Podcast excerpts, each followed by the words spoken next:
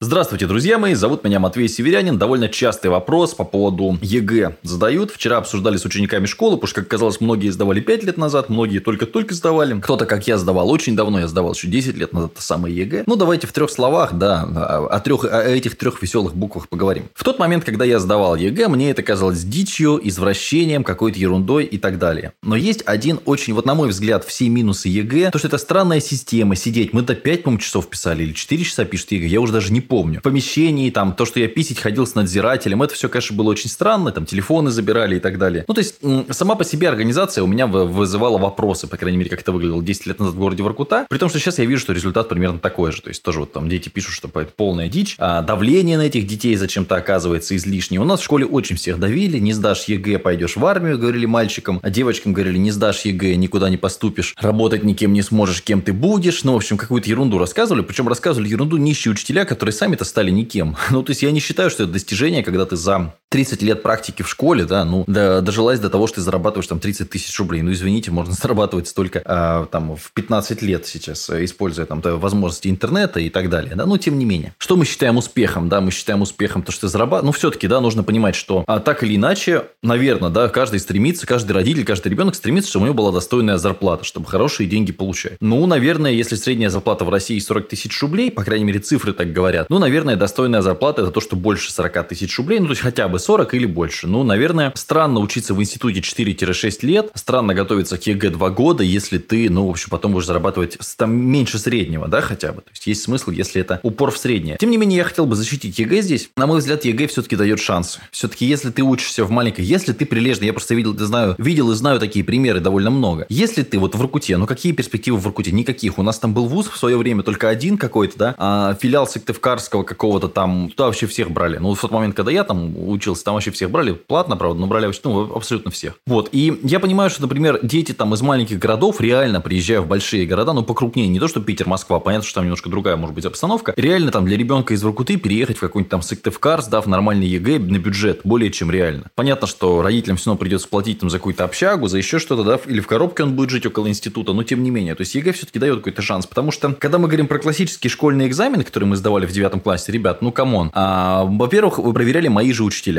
Мои же учителя ставили вот практически все оценки, которые мне поставили. Я, по-моему, сдавал труд, что-то историю, что-то еще сдавал, какую-то ерунду. Все оценки были абсолютно субъективны. Это было отношение ко мне учителей. Если у меня были прекрасные отношения по истории, мне вытянули, по-моему, эту пятерку. У меня, хотя я не очень э, сдал. У меня было плохо по труду, но мне вытянули пятерку, потому что у меня были великолепные отношения с преподавателем. Что-то мне еще там вытянули. А русский математику что-то, по-моему, не очень я сдал. Ну, какая-то такая была история. Вот, по ЕГЭ тут все честно. Тут ты лист, лист бумажки, ты или знаешь, или не знаешь. На мой взгляд, есть два э, рациональных, правильных подхода, но здесь, чтобы понять, какой подход отыгрывать, то есть на какую лошадь садиться, нужно понять, что ты хочешь дальше. То есть нужно, страшно сказать, предсказать будущее. А это сделать с текущими позициями тяжело. То есть тебе в девятом классе предстоит интересный челлендж. Тебе нужно понять, кем ты хочешь быть в будущем. То есть даже не в 18 лет, а, грубо говоря, в 16 лет, ну, ребенку, а то и в 15 нужно определиться. Как родители могут в этом помочь? Ну, наверное, показывая разные примеры. Наверное, если ребенок путешествовал, поездил не только по стране, но и по миру, а, видел какие-то разные профессии, понимает, что к чему, понимает свои сильные и слабые стороны, ну, наверное, есть какая-то надежда, что у ребенка что-то получится. Хотя я в этом сильно сомневаюсь.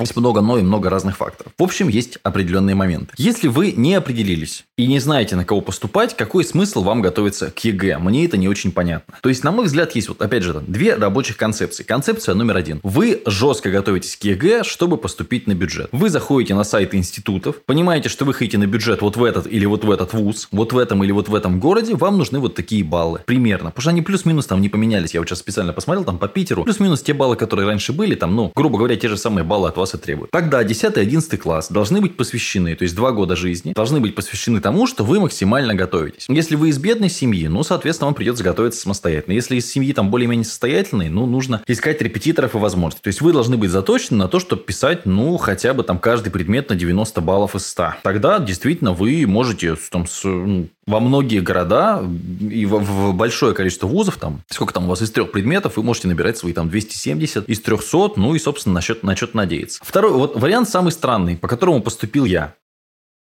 Я готовился к математике, потому что она у меня проседала, не готовился к обществознанию и забил на русский язык. В итоге я набрал какие-то смешные баллы, там что-то 160, по-моему, из 300. Ну, соответственно, только потому что математику как-то сдал. Все остальное ничего не делал. То есть это была самая дебильная стратегия, которую можно было избрать. Но я в тот момент был не очень адекватным, и родители тоже, ну, никаких-то хороших советов мне давать не могли, потому что я учился на тройке. В итоге я поступил в коммерческий вуз. На первом курсе вуза понял, что там одни дебилы. И, собственно, зарабатывал уже тогда больше, чем преподаватель в вузе любой. Ну, а потом, как несколько преподавателей, из третьего курса я ушел и открыл свою ООшку. И свой бизнес, собственно, у меня появился практически на третьем курсе института. Ну, в общем, можно сказать, что раньше, потому что это ООшка, а там до этого я тоже какие-то маленькие заказики брал. В общем, да, я, я работаю, ну, я работать начал в 14 лет. Я немножко плохой пример в этом плане. То есть, на самом деле, было дебильно с моей стороны все это выдумывать. Надо было просто с 9 класса уходить. Или 10-11 класс просто забивать. Вообще ничего не делать. Не тратить никаких денег, не подготовить. То есть, давайте ЕГЭ там на, на, ну, на условные 0 баллов. Как попало. Вообще не готовиться, не париться, нигде после уроков не оставаться. То есть, ну, получается, что работают две радикальных стратегии. Первая радикальная стратегия. Вы хотите на бюджет. Вы понимаете, кем вы хотите стать. И вы два года целенаправленно выбиваете максимальные баллы. Я уверен, что за два года вполне реально подготовиться по трем предметам, чтобы выбить там максимальный балл. Если больше ничем не заниматься. То есть, такая жесткая концентрация. Стоит ли оно того ради этого ЕГЭ? Ну, опять же, на этот вопрос ответьте вам самим. Или второй вариант, вы просто забиваете. Вы или из 9 класса уходите получать профессию, вот, например, начинаете работать там в интернете или где-то с 9 класса уже спокойно можно работать. Или идете в какую-то шарагу, чтобы получить, ну, какое-то образование. Кстати, ну, шутки шутками, а какой-нибудь каменщик и сварщик – это все очень приличные профессии, за которые можно нормальный тракторист, может деньги получать без шуток. Это действительно рабочие специальности, они востребованы сейчас. Ну, собственно, что-то такое. Или 10-11 класс вы просто ничего не делаете. То есть, это похожая стратегия, то есть, вы не запариваетесь и 10-11 класс занимаетесь своим трудоустройством. То есть, опять же, начинаете работать. На мой взгляд, так. То есть, если вам для чего-то очень нужно высшее образование, ваша специальность обязательно требует высшее образование, вам нужно поступать на бюджет. Потому что коммерческий вуз, на мой взгляд, и 10-11 класс, когда ты вот ни влево, ни вправо, это отложенная жизнь. Это просто откладывание на потом, когда-нибудь мы что-нибудь, да, ну вот пока давай вот так, а потом давай вот так, это все бред и выдумки. То есть стратегии, повторюсь, две. Вы или готовитесь поступать в вуз на бюджет, или вы не готовитесь поступать в вуз на платный, не сосете деньги с родителей, ничего от них не требуете и начинаете работать раньше. Очень много молодых ко мне приходит, такие умные, стучат себе кулаком в грудь, говорят, я буду работать в интернете, мама с папой меня не понимают, они у меня какие-то вот дурачки. Я говорю, подожди, вот когда э, ты начнешь зарабатывать самостоятельно деньги и съедешь от этих родителей в любую там, да, в съемную квартиру,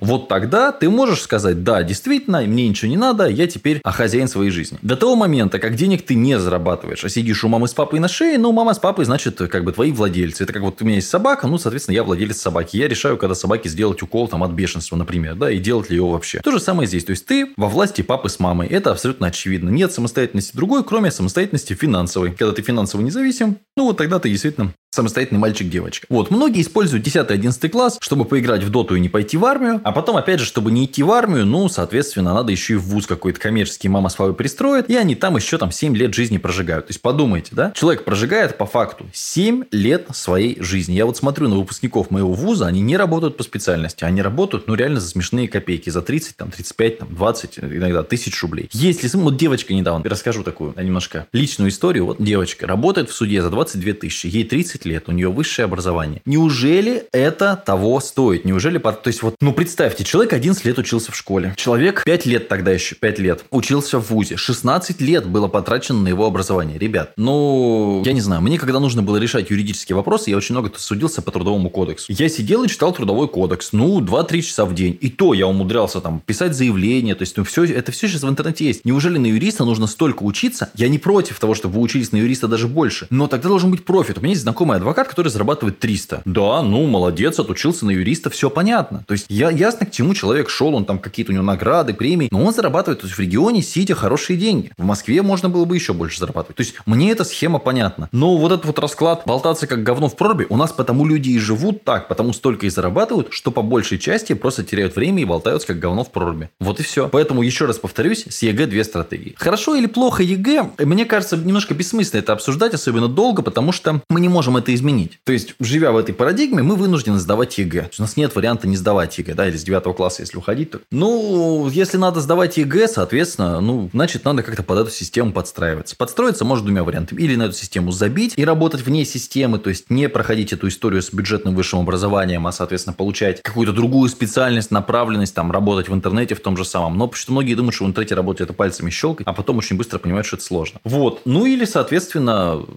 пятерки, э, бюджетное место и так далее. Другого, там, третьего пути я не третий путь идиотский. Как-то так. Надеюсь, что был вам полезен. Счастья, здоровья, удачи, любви. Слушайте мои подкасты. Я рассказываю в основном про работу в интернете. Сегодня просто такой вот. Было вдохновение поговорить о ЕГЭ.